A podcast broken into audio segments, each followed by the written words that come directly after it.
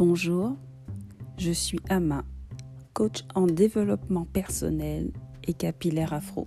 Bienvenue dans ce nouveau podcast qui s'adresse à toutes et à tous, si tu es au collège ou au lycée ou étudiante, ou que tu travailles ou encore que tu es au chômage et que tu ne penses pas être sur la bonne voie ou que tu es perdu. Ce podcast va t'aider à trouver ta voie.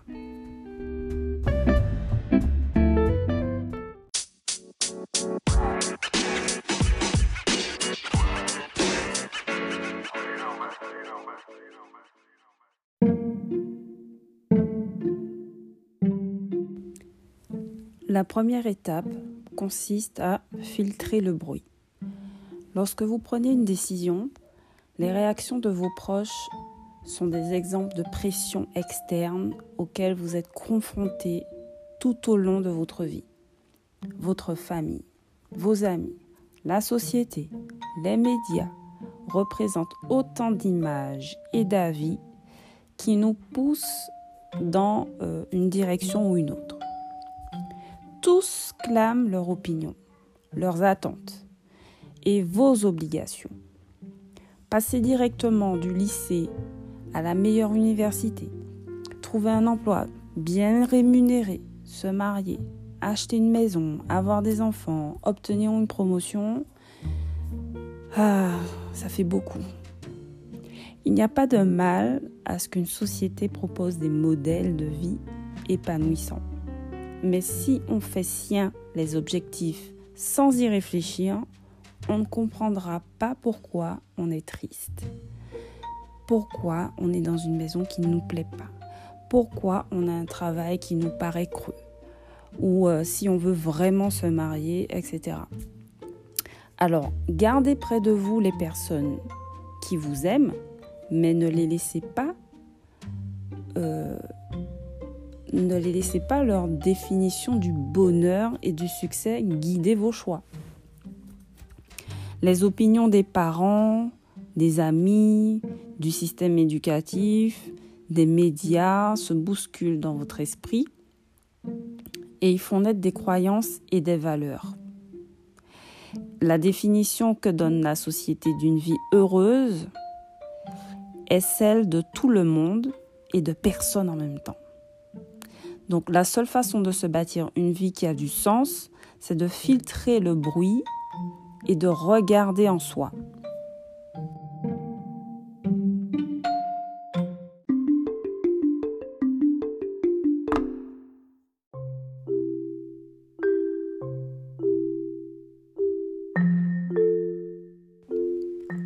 Je vais te raconter une histoire. Un apprenti moine rentre dans un débarras avec un moine supérieur.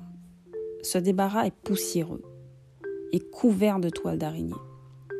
Le moine supérieur le conduit jusqu'à un miroir et lui demande Que vois-tu? À travers l'épaisse couche de poussière, il ne voit même pas son reflet. C'est ce qu'il lui indique. Il acquiesce, puis il essuie le miroir à l'aide de la manche de sa robe. Un nuage de poussière enveloppe son visage, lui pique les yeux et s'engouffre dans sa gorge. Il lui dit Ton identité est-elle un miroir recouvert de poussière? La première fois que tu regardes dans ce miroir, ce que tu es réellement et ce que tu valorises vraiment est dissimulé. Le nettoyer n'est peut-être pas agréable, mais ce n'est que lorsque la poussière est partie que tu peux voir ton vrai reflet.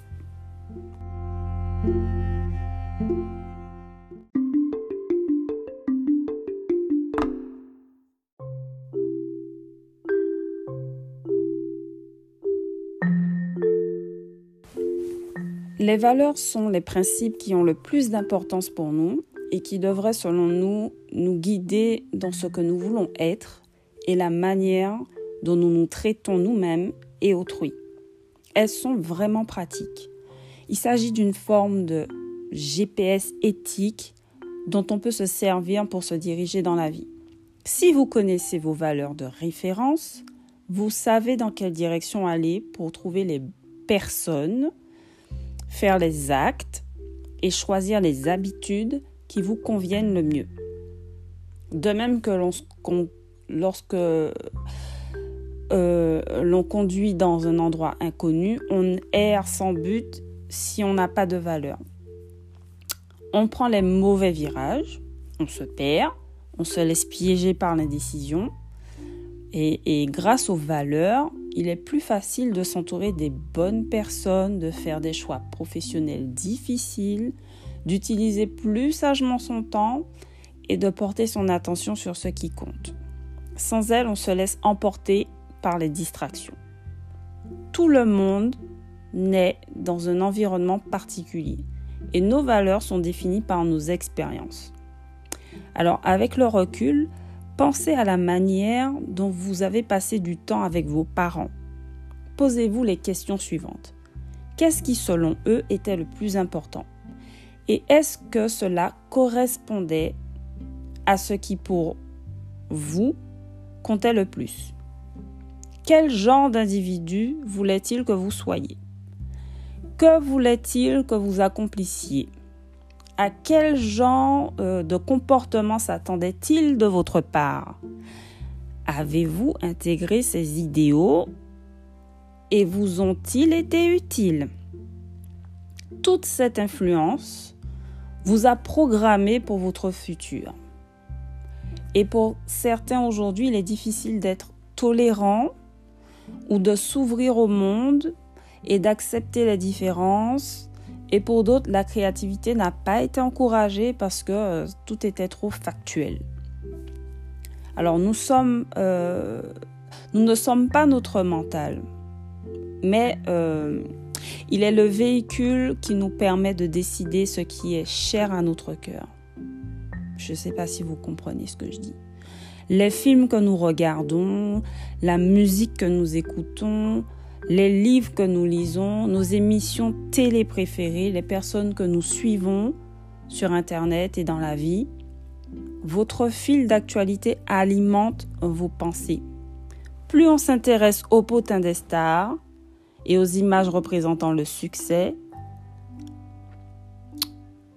plus on s'intéresse aux jeux vidéo violents, et aux informations perturbantes, plus nos valeurs sont corrompues par l'envie, le jugement, l'esprit de compétition et le mécontentement.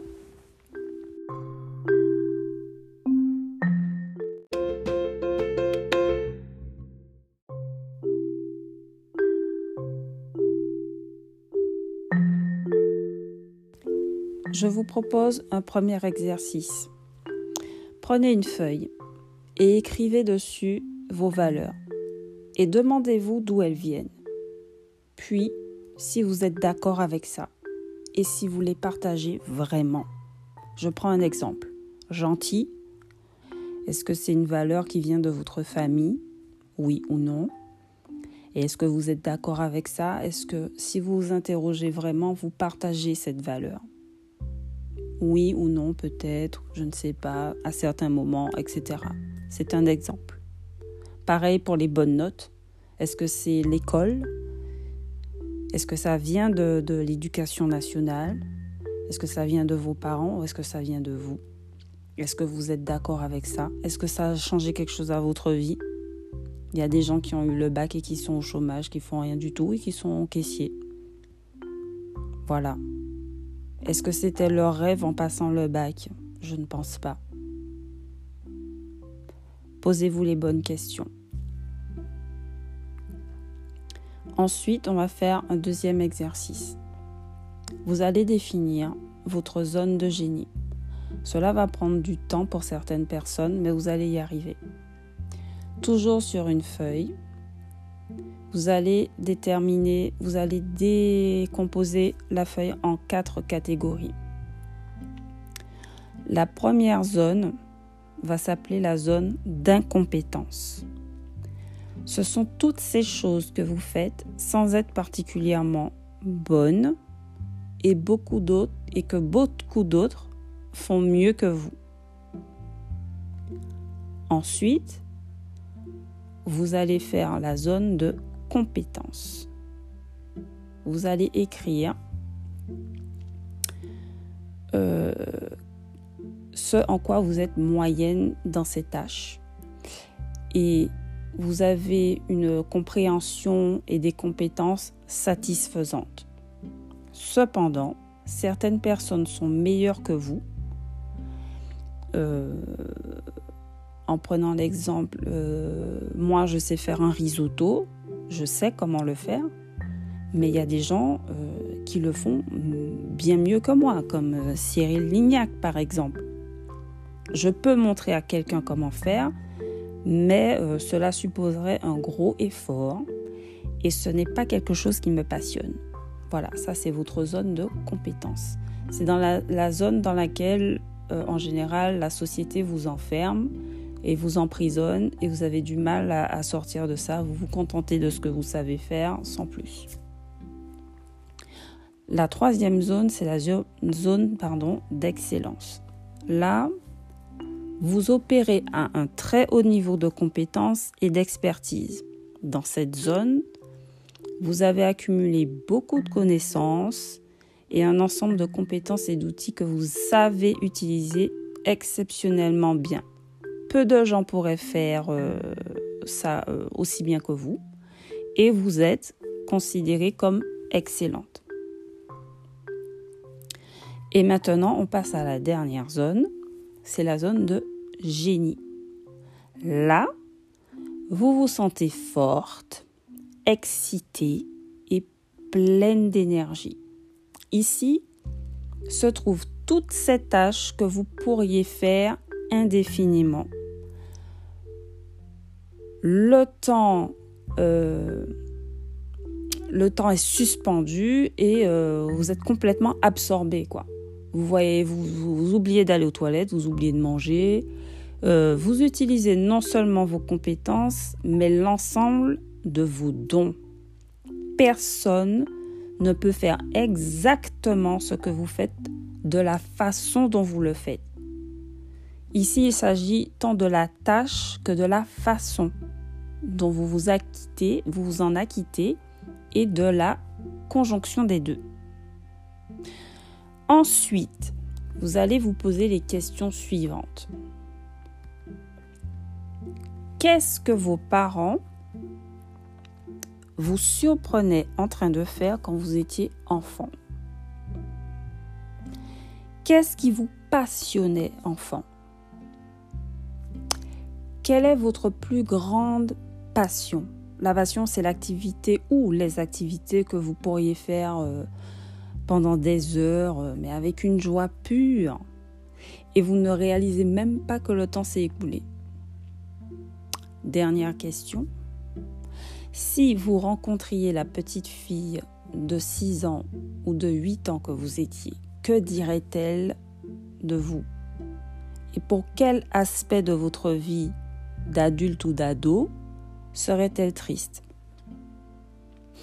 Par exemple, euh, si, à, je sais pas, à 6-8 ans, vous aviez envie d'être euh, mannequin et qu'au final, vous êtes assise derrière un bureau et que vous regardez même plus les magazines de mode ou les défilés de mode, qu'est-ce que votre petite fille euh, dirait?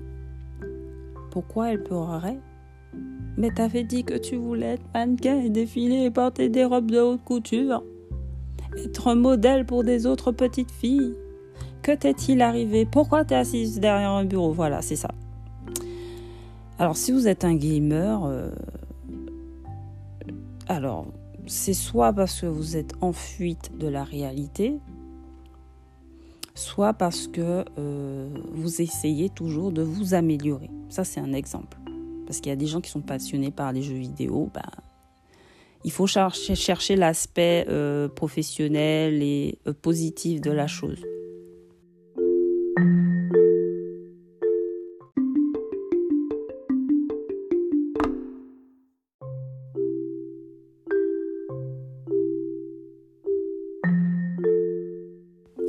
La deuxième étape consiste à prendre de nouvelles habitudes qui vont vous rapprocher de vos objectifs et organiser votre semaine à l'avance va être un bon moyen de démarrer et vider votre mental et surtout y voir plus clair. Vous devrez être autodiscipliner. Ça va être par exemple de se lever plus tôt pour certains, méditer, faire du sport, manger mieux, planifier ses tenues de la semaine, lire, etc. Réservez les créneaux et les jours que vous allez consacrer à des activités qui vont vous rapprocher du but ultime. Et entourez-vous des bonnes personnes. Par exemple, si vous voulez apprendre l'anglais, regardez vos films et vos séries en anglais. Ma petite astuce, c'est euh, de regarder euh, une série ou un film qu'on connaît par cœur en français, de la mettre en anglais avec les sous-titres. Et à force de regarder, d'écouter, de regarder, d'écouter, ça va finir par rentrer. Vous allez intégrer les expressions, le ton de la voix, etc. Tout ça va être fluide et un jour, vous allez arrêter de regarder les sous-titres. Euh, si par exemple vous voulez être infirmière, il va falloir avoir une bonne culture générale, donc vous intéresser à tout, même les choses barbantes, manger de la santé, lire les bons livres et surtout vous entourer d'infirmières. Suivez-les partout, sur les réseaux, dans la vraie vie, posez-leur des questions être sûr, euh, par exemple, d'être capable de pouvoir rester debout toute une journée, parfois sans boire, sans manger Est-ce que vous êtes capable de voir du sang? Est-ce que vous serez euh, capable d'accepter le fait d'être rejeté à cause de votre couleur de peau? Parce que oui, il y a des patients qui demandent euh, des personnes leucodermes. Et c'est pareil pour tous les métiers. Si vous avez un modèle qui a réussi dans le même domaine que vous voulez, alors imitez cette personne. Si la personne se lève tôt, levez-vous tôt. La personne lit des livres de développement personnel, faites-le aussi. Lorsque vous voulez obtenir quelque chose, soyez précis. Soyez précis sur le lieu, la forme, la date, la couleur, les personnes. Plus ce sera précis, plus vous avez des chances de l'obtenir, plus vous allez verbaliser quelque chose, l'écrire sur papier, plus vous avez des chances de l'obtenir. Et quand je parle de s'entourer des bonnes personnes, c'est valable partout. Si vous avez décidé de vous lever tôt, n'allez pas traîner avec des amis qui se couchent tard. Vous voulez arrêter de fumer, éviter les bars et les fumeurs. Vous voulez maigrir, ben restez avec des personnes qui mangent sainement et qui font du sport. C'est la cerise sur le gâteau.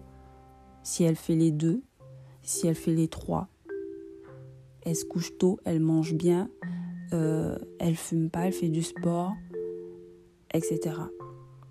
Alors, euh, la motivation parfois va s'évaporer parce que la motivation est un starter, c'est un élément déclencheur.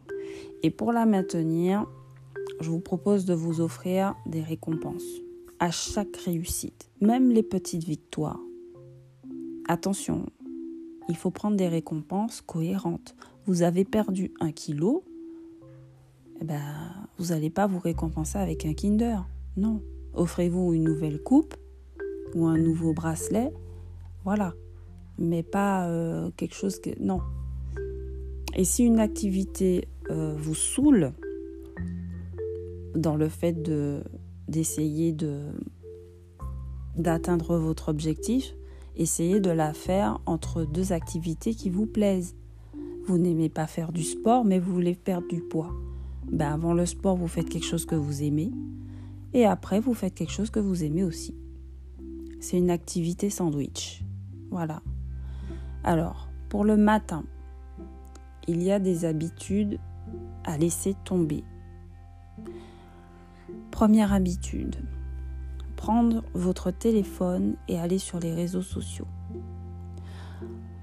Vous ouvrez les yeux, vous prenez votre téléphone et vous allez sur les réseaux. En faisant ça, vous comparez votre vie à celle des autres et vous apprenez à votre cerveau à sortir de votre vie et à vivre, regarder, sentir celle des autres et selon leur perspective. Et c'est une addiction. Parce que votre second geste, en fait, c'est de scroller, scroller, scroller, scroller l'écran le scroll, c'est égal à la nouveauté. La nouveauté égale votre cerveau réclame encore et encore et encore de la dopamine. Et là, vous oubliez votre journée. Deuxième chose à laisser tomber, c'est pour ceux qui travaillent surtout, regardez vos emails. Regardez vos emails dès le réveil génère du stress.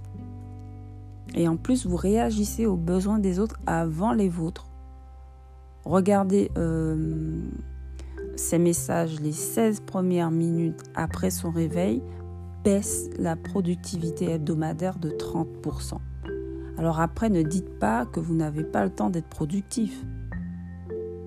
C'est juste que vous utilisez très mal votre matinée. Troisième chose à laisser tomber, c'est commencer euh, votre journée sans intention. C'est ça, se diriger, euh, se laisser diriger par ses émotions comme un spectre sans but, tout le monde peut faire ça. Alors non, non, non. Préparez votre journée. En cinq minutes, euh, visualisez comment être au top dans votre réunion du jour comment exceller dans votre job ou alors comment aider quelqu'un sans rien attendre en retour. Le simple fait d'avoir des intentions va vous motiver. Alors que cette habitude de, vous lever sans intention, ajoutée aux deux autres habitudes, vont vous distraire et réduire votre productivité et vous démotiver. C'est comme si je rentre en fait dans la chambre d'un enfant et je lui crie Lève-toi Ouvre tes yeux et compare ta vie à celle des autres. Et va satisfaire les besoins des autres. Et selon leur agenda. Et erre comme ça sans but toute la journée. Vas-y, allez, c'est parti. Debout. Ça le fait pas, hein Alors, prenez la routine que vous voulez. Prenez celle qui vous convient le mieux. Mais oubliez les trois précédentes. Oubliez le téléphone, les mails et errer sans but dès le matin. Si vous voulez réussir et être motivé, vous sentir bien et avoir du succès, c'est comme ça qu'il faut faire.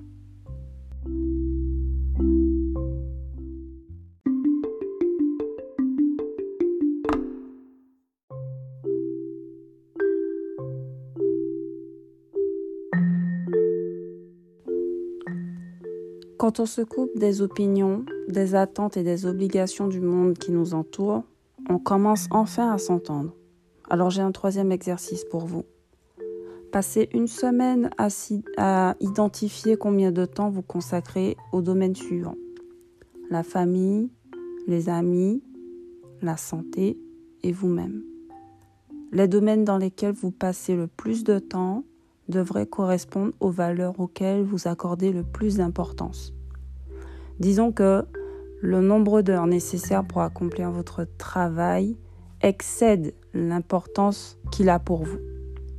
C'est le signe que vous devez examiner de très près votre décision, car vous faites le choix de consacrer du temps à quelque chose qui n'est même pas important.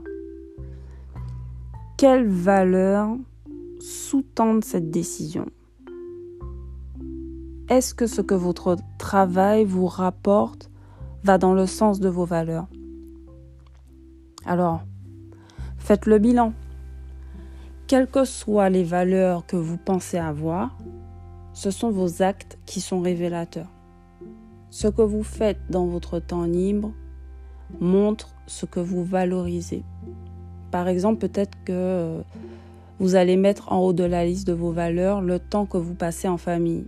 Mais si en réalité vous passez euh, tout votre temps euh, à jouer au bowling, vos actes ne correspondent pas à vos valeurs. Alors, il, faut, il vous faut alors procéder à une introspection.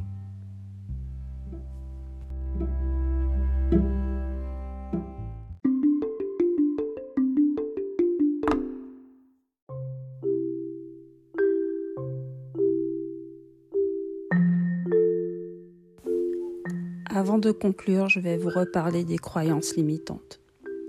Concrètement, une croyance limitante prend vie dans notre esprit sous forme de petites phrases ou de petites voix que nous finissons par intégrer comme étant vraies et fondées. Par exemple, vous vous dites Oh, c'est trop dur, je n'y arriverai jamais.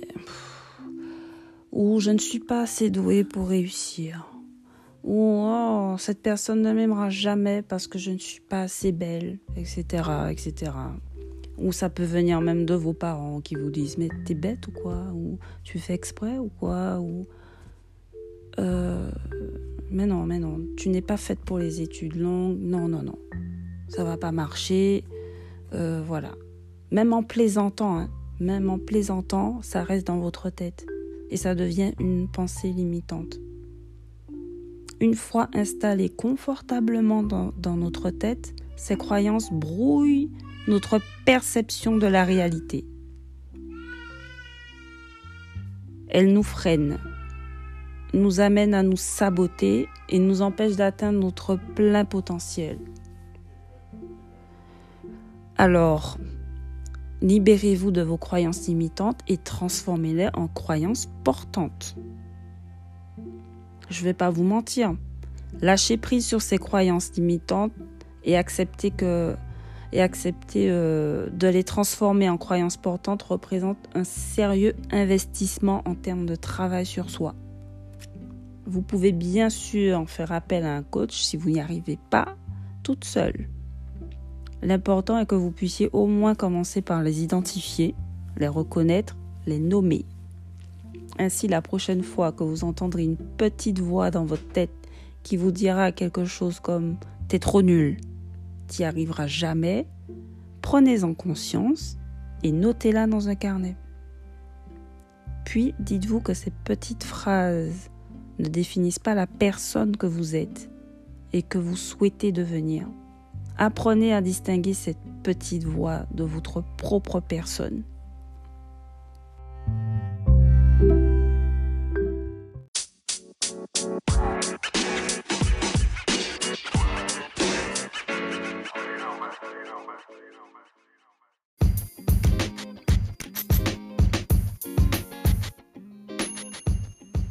Le fait de parler de vos rêves ou même de les écrire, surtout de les écrire, est déjà un pas vers leur réalisation. Ne laissez personne les briser. Votre succès, il est intrinsèque. Et l'échelle de votre succès n'est pas celle de votre voisin. Elle n'est pas pareille pour tous. La conseillère d'orientation, la prof, votre patron, le conseiller NPE ne vous connaissent pas mieux que vous et projettent probablement leur peur et leur insécurité sur vos choix. Vos parents et vos amis aussi. Alors après vos exercices du jour, vous savez qui vous êtes, vous connaissez vos valeurs et vers quelle version extraordinaire de vous-même vous vous dirigez. Alors je vous laisse là pour aujourd'hui et j'espère que ce podcast vous aura aidé. Je laisserai une version papier sur mon site internet amaqueen.fr et je vous dis à bientôt.